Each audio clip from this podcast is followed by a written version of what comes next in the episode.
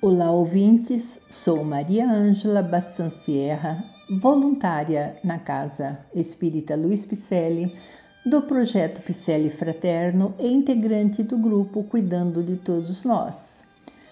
Moro em Maringá, Paraná, Brasil.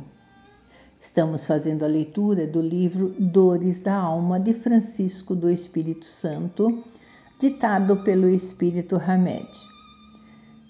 Estamos lendo e esta é a segunda parte deste capítulo. Esperamos que você goste dessa segunda parte que trará para nós conteúdos bastante importantes sobre esse sentimento que por vezes nos atormenta. Vamos à segunda parte do capítulo. Mágoa. É profundamente irracional nutrir a crença de que nunca seremos traídos e de que sempre seremos amados e entendidos plenamente por todos.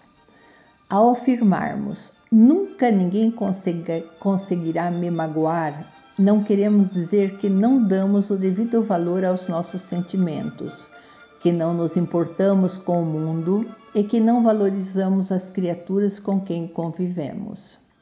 Querer não sentir dor pode desensibilizar as comportas de nossos mais significativos sentimentos, inclusive atingindo de forma generalizada nossa capacidade de amar.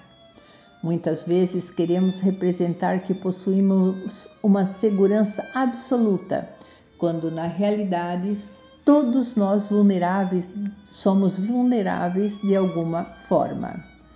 Nosso estilo de vida, em muitas ocasiões, é ilógico e neurótico.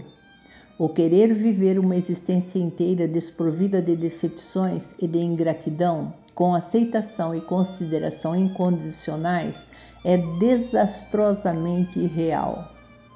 É profundamente irracional nutrir a crença de que nunca seremos traídos e de que sempre seremos amados, entendidos plenamente por todos. Portanto, não podemos passar uma vida inteira ocultando de nós mesmos que nunca ficaremos magoados. Devemos sim admitir a mágoa quando realmente ela existir, para que possamos resolver nossos conflitos e desarranjos comportamentais. A maneira decisiva de atingirmos o equilíbrio interior é aceitarmos nossas emoções e sentimentos como realmente eles se apresentam, pois deixando de ignorá-los, passaremos a nos adaptar firmemente à realidade dos fatos e dos acontecimentos que estamos vivenciando. Conhecem os espíritos os princípios das coisas, conforme a elevação e a pureza que hajam atingido. Os espíritos superiores possuem um amplo estado de consciência e uma capacidade plena para traduzir o princípio das coisas.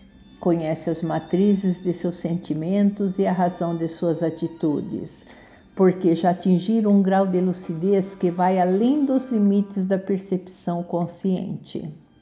A grande maioria dos espíritos encarnados e desencarnados, domiciliados no orbe terrestre, usualmente analisam fatos e tomam atitudes de forma inconsciente, irrefletida, impulsiva ou automática.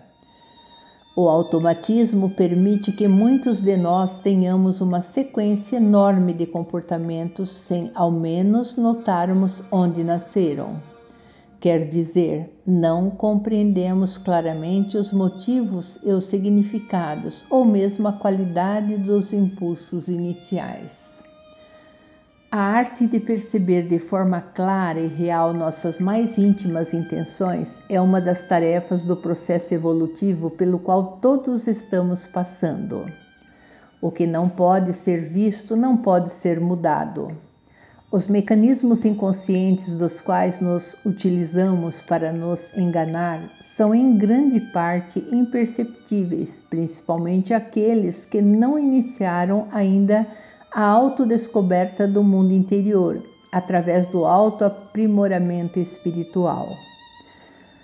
Mágoa não elaborada se volta contra o interior da criatura, alojando-se em determinado órgão, desvalorizando-o. Mágoa se transforma com o tempo em rancor, exterminando gradativamente nosso interesse pela vida e desajustando-nos quanto ao seu significado maior.